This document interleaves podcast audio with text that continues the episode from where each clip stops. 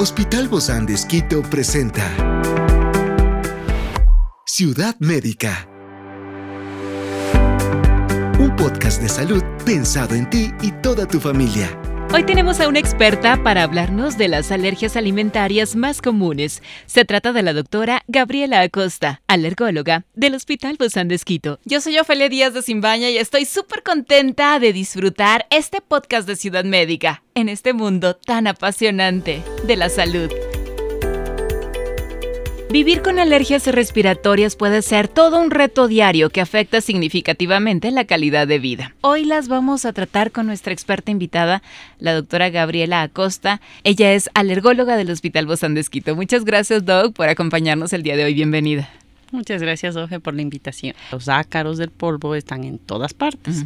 Entonces, las personas que tienen esa predisposición ya genética al exponerse a los ácaros, desarrollan las alergias. Y estamos en el planeta Tierra, ¿a dónde nos vamos? Exactamente.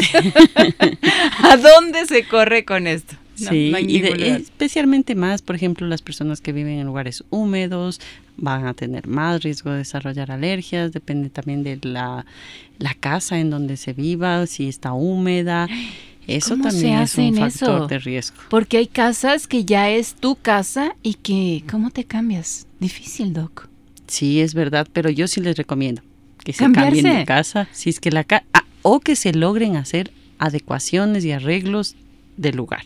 Si así se logran esos arreglos, está bien, porque sí ha habido casos que se puede arreglar, pueden hacer con, con, arquitectos, con ingenieros civiles que pueden ver cómo pueden hacer para que no haya humedad, perfecto. Pero si la humedad está ahí, es mejor salir porque la enfermedad no solamente va a empezar por una rinitis, por ejemplo, eso puede llevar a complicarse con un asma. Entonces ya es una afectación pulmonar, el asma es grave, el asma es una enfermedad que es una inflamación de los pulmones, que si no se trata a tiempo puede llegar a una insuficiencia respiratoria, tener crisis asmáticas severas que llegan a terapia intensiva. Entonces, si se puede prevenir, eso es lo que se trata la medicina, prevenir. Entonces, si logramos hacer medidas ambientales que prevengan, que prevengan las complicaciones, eso es mejor que estar tratándose, tratándose. No, y pues pensándolo bien, ¿qué vale más una vida o una casa, no? Por más que la casa sea propia. Habrá que venderla o tratar de hacerle las adecuaciones posibles. Yo tengo pacientes que muchas veces se han cambiado, por ejemplo, no ha sido casa propia, se cambian de casa y solucionado se desaparecieron todos los síntomas. Ya no la vuelven a visitar. se mejoran, es algo muy bueno. Yo, yo, por eso les, eh, les digo, o sea, vamos a ver cómo está la casa. Primero hay que ver el análisis de dónde, por qué están tan alérgicos, ¿no? Y sí. Y aparte no nada más es uno, ¿no? El que en la casa está así, son varios en la familia. Claro, claro. Generalmente a veces viene el padre, ¿no? Yo a veces veo adultos y sí sabe que mi hijito también está así y ya empezó. Entonces, si el niño empieza, entonces con él se puede trabajar más para que no desarrolle más anticuerpos, no se complique sus alergias. Sí, y si hay mascotas también. sí, no es recomendable cuando ya tienen síntomas, ya son alérgicos, tener mascotas dentro de la casa. Dentro de la casa, no. Porque se van a acumular los alergenos ahí cerrados. Entonces, si tienen patio para que el perrito esté afuera, el gatito. mejor. Uy, los gatos, más difícil que estén afuera. Porque a ellos les gusta estar falderos dentro de la casa. Claro, o sea, no, perri no mascotas falderas. Eso. Es, sí, es una buena recomendación. por, por usted, ¿Cuáles son algunos de los principales alérgenos, Doc, que causan estas alergias respiratorias? Los ácaros del polvo están en primer lugar, mm. ¿ya? Los ácaros son unos insectos microscópicos que no los vemos, pero que se comen nuestra piel muerta. Y, y eso hace que estén donde nosotros más tiempo estamos en la cama, en el colchón, en las almohadas, en, los, en el sofá, en los muebles, en, el carro también. Donde más tiempo permanezcamos, ahí mismo están los ácaros. ¿Y cómo los sacamos? Ah, ¿Con una aspiradita? No. ¿Con un desinfectante? No. ¿Con toallitas húmedas? No. o sea, sí se los puede limpiar con una toallita húmeda si el sitio donde están, por ejemplo, es de cuero, ¿no? Eh, pero si es de felpa, ya no. se introducen y por eso mismo es mejor forrar los, los muebles o poner un forro impermeable al colchón. Hay que tener mucho dinero para tener la, esta, estas es Verdad, es verdad que toca hacer una inversión para cambiarse de casa, tener asientos de cuero, ¿qué más? sí, es verdad. Perros grandes porque son los que pueden estar afuera, o sea que me cuesta más. No, pues todo bueno, se adoptan, se adoptan los perros. Wow, es una enfermedad media carita. Sí. Experiencias excepcionales son el motor que nos anima a trabajar por la salud integral de nuestros pacientes. Expresamos el amor de Dios para dar prioridad a la vida por sobre todas las cosas. Seguimos con nuestro compromiso, la seguridad del paciente. Hospital Bozán de Esquito, a la gloria de Dios y al servicio del Ecuador. La verdad que viéndolo de esa forma en la prevención, pero yo creo que vale la pena hacer esas medidas que estar tomando medicinas todo el tiempo. Entonces la, la prevención vale la pena.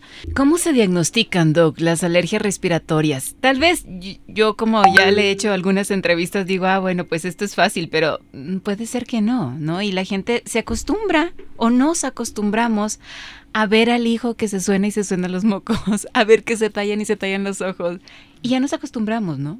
Sí, puede ser, es verdad. Se acostumbra, parece parte normal del niño, pero esos, esos son los primeros, esos son los síntomas que nos ayudan al diagnóstico. O sea, el, diagnóstico principal es por la historia clínica, los síntomas que, que, dice el paciente, como dice, esa moquera constante, picor de la nariz, picor de ojos, estornudos, ya está.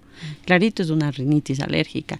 El asma ya Pero hay de rinitis a rinitis y hay de asma a asma. Exacto, o sea, depende de la severidad. Puede ser una rinitis leve, que no está complicada con una sinusitis, que ya se empieza a tener ya problemas de dolores de cabeza, ya les duele la cabeza, ya están con una congestión que hasta se les tapa los oídos, entonces ya empiezan a tener complicaciones. Yo voy a O el asma, ¿no? Que también puede ser leve, que apenas tienen un poco de tos con el ejercicio o tos ocasional y otras veces que ya están tosiendo y ya, les falta el aire frecuentemente. Yo voy a ser infidente porque hace algunos años usted le diagnosticó a, a uno de mis pequeños y, y cuando llegamos y le hacen el examen con usted me dice, es realmente un super candidato para un tratamiento, para el tratamiento de la inmunoterapia, porque hay, hay personas que aunque tengan la rinitis no son candidatas y otras sí, ¿no? Sí, especialmente, por ejemplo, si se ven pruebas, o sea, ya para ver más allá sí se pueden hacer exámenes, ¿no? Hay exámenes en sangre y hay exámenes, pruebas cutáneas, que ya determina incluso el nivel de alergia que tiene el paciente, eso sí se puede ver. Y la otra es que si el paciente ya ha hecho muchas medidas ambientales y no mejora, está ya con tratamiento y no mejora, entonces no, se puede seguir ya en lo mismo, ¿no? Entonces sí hay que ir avanzando y la ciencia ha avanzado y lo más que se puede hacer en alergia es la inmunoterapia, que lo que ayuda a la inmunoterapia es aumentar la tolerancia hacia los alergenos, hacia los ácaros en especial, ¿no? Que es la primera. Entonces ya el paciente ya tolera más, se puede exponer, ya no tiene tantas crisis, ya no usa tanta medicina. Entonces todo eso se va viendo, ¿no? O sea, es algo que sí mejora.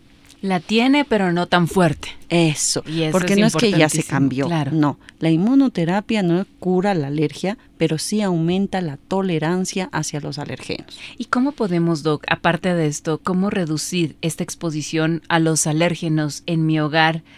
Que, que están ahí, que están presentes, por más que limpie la casa, vivimos en este planeta. Está bien, o sea, no hay que, no hay que dejar esas medidas. Pero sí hay una lista de recomendaciones, sí, ¿no? sí hay una lista. O sea, lo principal, como les he dicho, es evitar alfombras en casa, evitar felpas, cosas de felpa, las pijamas donde duerman, tampoco que sean muy felpudos tan peluchenta. Exactamente, porque es dormir como un peluche. O sea, y los peluches se acumulan, o sea, mientras más pelito tenga, estos ácaros tienen ocho patas. Y ocho patas que se, se como se, sí, se, incrustan. Se incrustan, esa es la palabra. Y se quedan tan sujetos que son resistentes a la aspiración.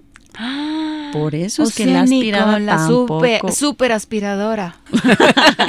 la super aspiradora, nada más dijimos.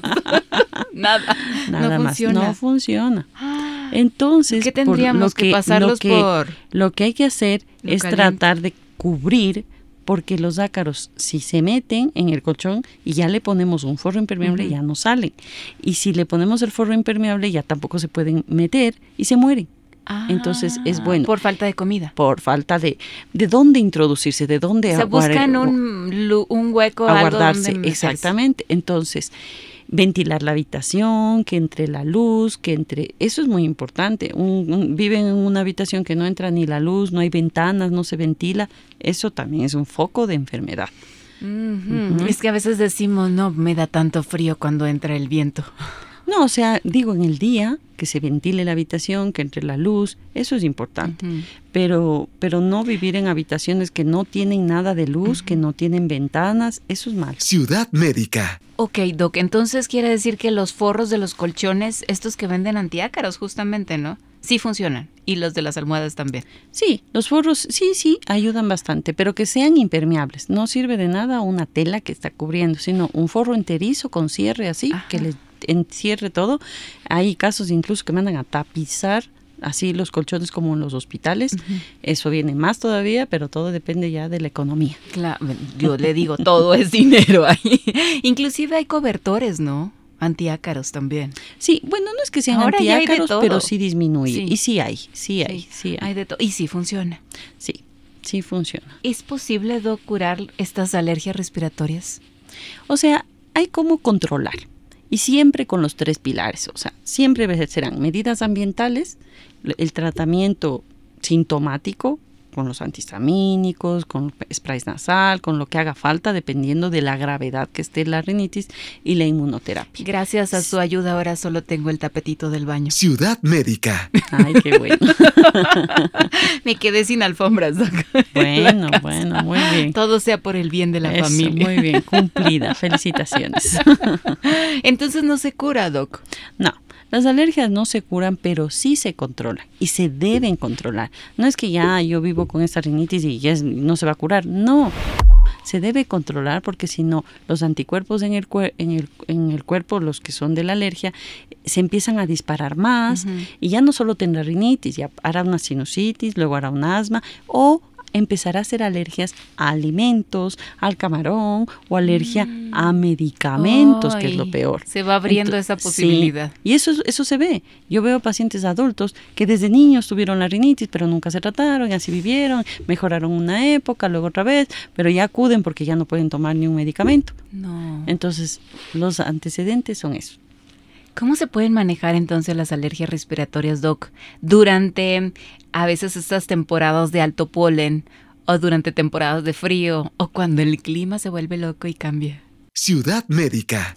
Bueno, aquí antes no hay tanto así por el polen. Sí se está viendo últimamente más hacia algunos, cuando hace viento, por ejemplo, ahí se puede ver estos síntomas. Hay que evitar salir cuando hace mucho viento, las personas que tienen alergia por más tapados que vayan. O sea, o si van a salir, que salgan con gafas protectoras, especialmente cuando tienen alergia ya confirmada al polen, ¿no? Ahí es mejor evitar la temporada de viento. Porque el viento es el que trae todo eso. Exactamente. Claro. Y cuando hace frío, abrigarse lo normal, no tanto usar muchos, mucho, mucho abrigo que haya estado guardado. Eso es otra cosa. También cuando utilizan un abrigo que estaba guardado, se pusieron una vez, ese abrigo puede estar lleno de ácaros, se colocan y empiezan los síntomas. Yo sé que hay que lavarlos eh, antes de. Sí. Es algo, es una recomendación. Ah, muy buen importante. tip. Muchísimas gracias, doctora Gabriela Costa, alergóloga del Hospital Bozán de Esquito. Y nos vemos muy pronto, Doc, porque hay muchos temas que cubrir sobre alergias. Gracias.